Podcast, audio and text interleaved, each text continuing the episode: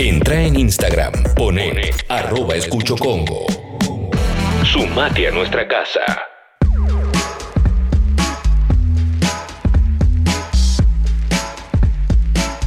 ...11.56 de la mañana... ...seguimos haciendo Sexy People en un rato y Falo Ranking... ...pero ahora vamos a tener la columna de ciencia con Juan Carballeda... Hola Carva, ¿cómo estás? Hola, ¿cómo están? Hola, Carva. Hola. Sí, todo bien, todo, todo bien, sí, sí, sí. todo bien. ¿Qué sé yo? A ver, ahí. ¿Qué sé yo? Sí, estamos haciendo lo que podemos todos, ¿no?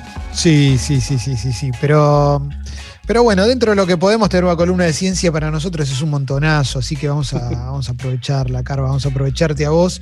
Eh, Clemen. Sí. ¿Sabes lo que siento con Carva? No lo conozco mucho, pero me da la sensación de que es una persona que no miente nunca. Entonces, ni siquiera cuando le preguntas cómo está, te puede decir bien, es como que, bien, bien, bien. en el tono es como sinceridad total, lo cual está bueno para él. Claro, sí, sí. Qué lindo lo que me dicen, me tratan bien. Sí, yo, a mí también me hace muy bien hacer la columna con ustedes. Ahí va, eh, con Carva, que nunca nos vimos en persona, eh, es el columnista de la nueva normalidad. Y aquí estamos, eh, para, para hablar hoy de un tema que, que, bueno, está atravesado por, por la actualidad y me parece interesante, nunca lo había pensado lo que planteaste eh, lo que me planteaste por WhatsApp, que es discriminación racial en la ciencia. Sí, claro, por supuesto, este, la ciencia no está, no está exhorta de, la discriminación este, racial, eh, pero en, mucho, en muchos aspectos, si miramos, por ejemplo, la, participación de eh, negros y blancos en los comités de, editoriales de las revistas es absolutamente desigual, pero también dentro de nuestros experimentos pasan estas cosas. Y ahí vamos a ir a la, historia, pero antes tenemos que entender un par de cositas para, entender el marco de, este punto. Entonces, nosotros en, el laboratorio es, muy necesario tener células en cultivo, es decir, poder este, aislar células de algún organismo y poder crecerlas en que en general son como plaquitas de Petri donde las células van creciendo y cuando se llenan ahí podemos estudiar cosas, y, pero también necesitamos que se dividan indefinidamente, es decir, que yo pueda crecerlas nuevamente y volver a repetir esos experimentos e incluso poder pasárselas a otros investigadores para que hagan otras cosas, siempre manteniendo este modelo de células. Entonces es necesario tener células en cultivo. El problema es que este, cualquier célula del cuerpo, por ejemplo, se puede dividir solamente un par de veces y deja de poder dividirse. Si, nosotros cultivamos células de cualquier parte de nuestro cuerpo, en general este, no, no, no es posible cultivarlas para estos modelos de los que hablamos salvo el caso de los tumores. Eh, los, tumores los tumores son células, en, realidad son células que crecen indefinidamente, este, entonces sí, muchos de estos, de estos cultivos celulares provienen de tumores. Entonces, ah, tenemos que es recontra necesario este, tener células en cultivo y que muchas veces vienen este, de tumores. Y ahí llegamos a nuestra protagonista, nuestra protagonista de hoy, que es Henrietta Lacks, este, era una mujer negra que en 1951 este, sintió un, dolor en la panza, sintió un bulto y fue a un hospital en Baltimore, uno de los pocos que atendía negros y blancos este, por igual. Estamos hablando de Estados Unidos, 1951, los negros tenían que ir en, otras partes de los colectivos, no podían, había, eh, la discriminación era espantosa. Entonces, en, este hospital justamente había un investigador que estaba obsesionado por obtener células de cultivos humanos, porque ya se conocían los cultivos celulares, pero nadie había logrado hasta ese momento poder cultivar células humanas. Nadie lo había logrado. Entonces, este, cuando, cuando ella acudió, encontraron que tenía un cáncer este, eh, eh, un cáncer de cuello de útero muy, muy agresivo. Le sacaron una muestra de, ese cáncer este, sin avisarle y sin su consentimiento para nada. Eh, y bueno, ella murió poco tiempo después porque tenía un cáncer muy agresivo. Pero estas células se pudieron cultivar. Y fue el primer cultivo celular este, humano. Y en ese momento le pusieron de nombre, este, no había ningún protocolo para anonimizar los datos ni nada de eso. Y encima era una mujer negra, le pusieron Gila, las dos, este, ella se llamaba Henrietta, Lax, le pusieron G, las dos primeras letras de su nombre, las dos primeras letras de su apellido. Y se empezaron a usar masivamente. Hoy en día hay más de 75 mil trabajos en el mundo que usan este modelo celular. Hay fármacos, incluso este, se, utilizaron, por ejemplo, para la vacuna de polio, se utilizaron estas células para poder producirla, sin el consentimiento, sin que ella se haya enterado. 25 años después de este, de, esta, de este momento, en una fiesta de casualidad, en una cena, había un investigador y se enteró de que había una persona de apellido Lax en, el, en, ese lugar y le preguntó, ¿vos sos algo de Henrietta? Sí, era mi mamá. Y dice, ¿vos sabés todo lo que aportó tu madre a, es un, y el, hijo no tenía idea, nadie sabía, nunca vieron un peso. Muchos de los hijos, ellos eran, eran pobres, este, cosechaban, ella trabajaba en la cosecha del tabaco, muchos de sus hijos fueron pobres, muchos de ellos sin acceso al, sistema de salud, nunca vieron un dólar, aunque eh, imagínate que gracias a este, a este modelo se generaron muchísimos fármacos este, que dieron ingresos recontramillonarios y ellos... No puedo creer esta historia. Es, increíble esta historia, Carva.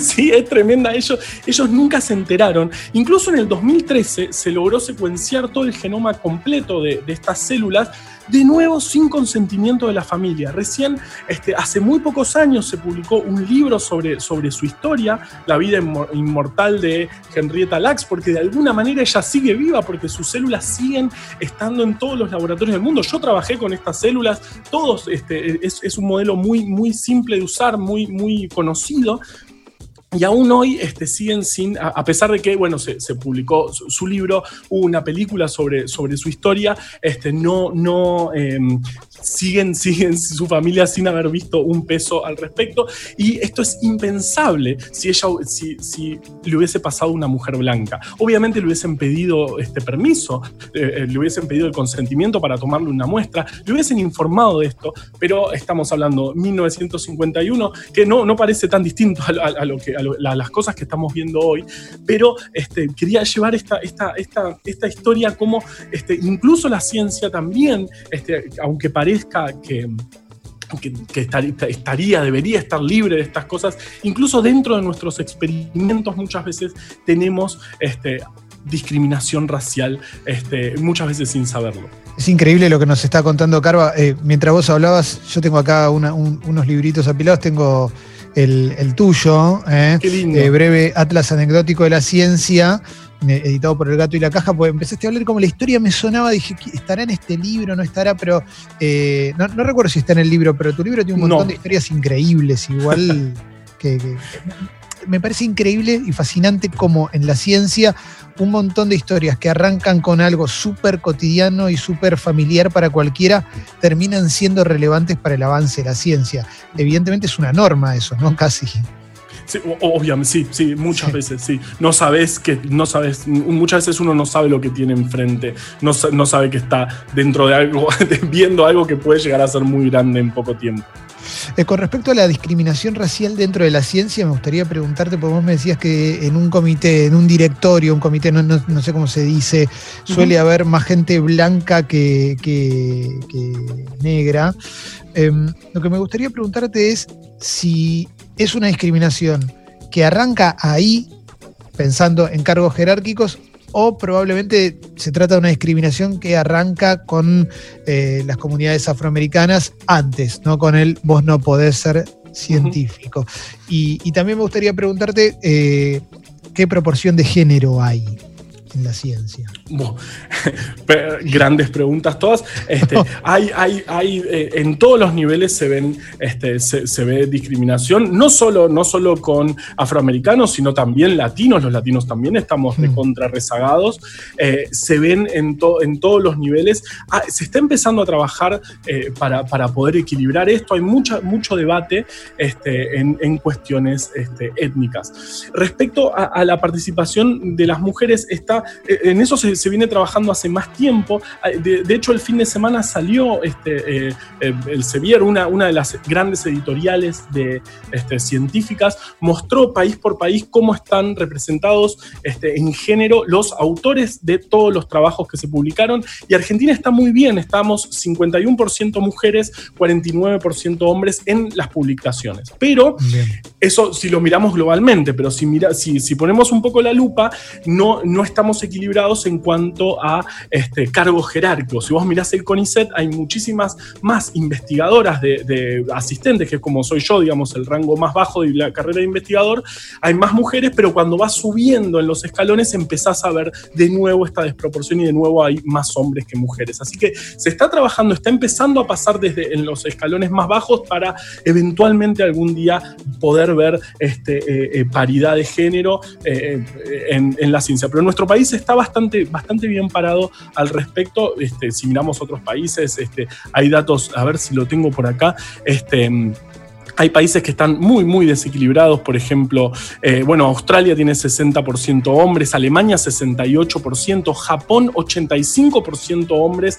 Si mirando solamente esto, es un estudio que se publicó, que solamente las publicaciones, solamente el género de quienes publican artículos científicos en, ese país. Así que Japón está 85% y nosotros somos el único país, eh, al menos de este, de este estudio, que tenemos este, casi paridad, 51% mujeres, 49% te voy a hacer una pregunta que es súper amplia, Carva, que, tiene que ver con, antes de ir a hablar del kit que se desarrolló acá, pero mm, me gustaría preguntarte cuál es la relación de la ciencia hoy con el virus, en el sentido de, a ver, no sé bien cómo formularlo, pero mm, hay cosas que todavía no terminamos de saber o que la ciencia no puede, no, termina de determinar o de aprender del virus. Em, y en base a eso entiendo que se están haciendo estudios constantemente, que se, se trata de trabajar, se está trabajando muchísimo más que con otras cuestiones y demás, pero ¿qué mirada hay con respecto a esta, situación? Eh, la vacuna viene el año que viene, la vacuna va a tardar un montón, el virus se va solo, eh, es más, era más difícil de lo que pensábamos. Eh, habíamos llegado, no sé, me, me imagino situaciones hipotéticas como todo lo que creíamos hasta ayer, ahora ya no es más así. Eh, ¿En qué situación estamos? Bueno, eh, qué pregunta. bueno, estamos, estamos eh, eh, más o menos. El este virus llega en un momento muy particular de la ciencia, en un, este, en un momento muy particular de las publicaciones, con una crisis este, de las grandes editoriales este, copando todas las publicaciones y llega, una, una, llega un virus que necesita información rápidamente y este, esparcida en, el mundo. Así que viene llega en un momento raro en cuanto a las publicaciones este, de todos modos, como vos decís, todo el sistema científico, a pesar de que es un sistema muy complicado, donde hay muchos egos, donde realmente muchas veces es difícil manejar eh, esos egos y esos grandes investigadores, tratar de ponerlos todos a trabajar en, una misma cosa y sin este, ponerse uno por encima de otro, no fue fácil, y, pero se está logrando. En nuestro país, por ejemplo, este, se está logrando bastante. Se formó una unidad, este, el Ministerio de Ciencia formó una unidad que este, pone a todos los investigadores a trabajar en temas relacionados al coronavirus. Entonces, si bien eh, em, llega en un momento raro, pero llega en un momento en el cual se pudieron, hasta en este poco tiempo, se pudieron llegar este, a algunas conclusiones. Otras, la, gran mayoría de cosas sobre este virus no las conocemos, no entendemos muy bien cómo se contagia. Mm. Eh, la vacuna hay 150 y pico de candidatos, algunos esperemos que funcione, este, pero están en etapas de prueba, algunos se están recontra acelerando respecto a todas las vacunas que conocemos, esta es la que más rápido se está avanzando, pero bueno, vamos a ver, primero tenemos que ver que funcione antes de este, poder licenciarla. Este, entonces, eh, es, digamos, yo creo que es, un momento especial de la ciencia este, en el cual se demostró de alguna manera, a pesar de todos, de, todos estos problemas que tenemos, que tiene la ciencia, mucha, hay muchísimos mecanismos de discriminación, muchísimos este, em, mecanismos de egos, hay muchas, como ah, hablamos el lunes pasado, hay incluso mentiras y problemas este, en, la validación de los datos científicos, aún así este, nos pudimos poner de alguna manera todos a trabajar en, combatir este virus y algunos resultados estamos viendo. Carva, eh, para cerrar me gustaría que me cuentes sobre este kit de, detección que se desarrolló acá en Argentina. Perfecto, buenísimo. Eh, este es el tercer, este es el tercer kit diagnóstico que se, que se desarrolló en nuestro país.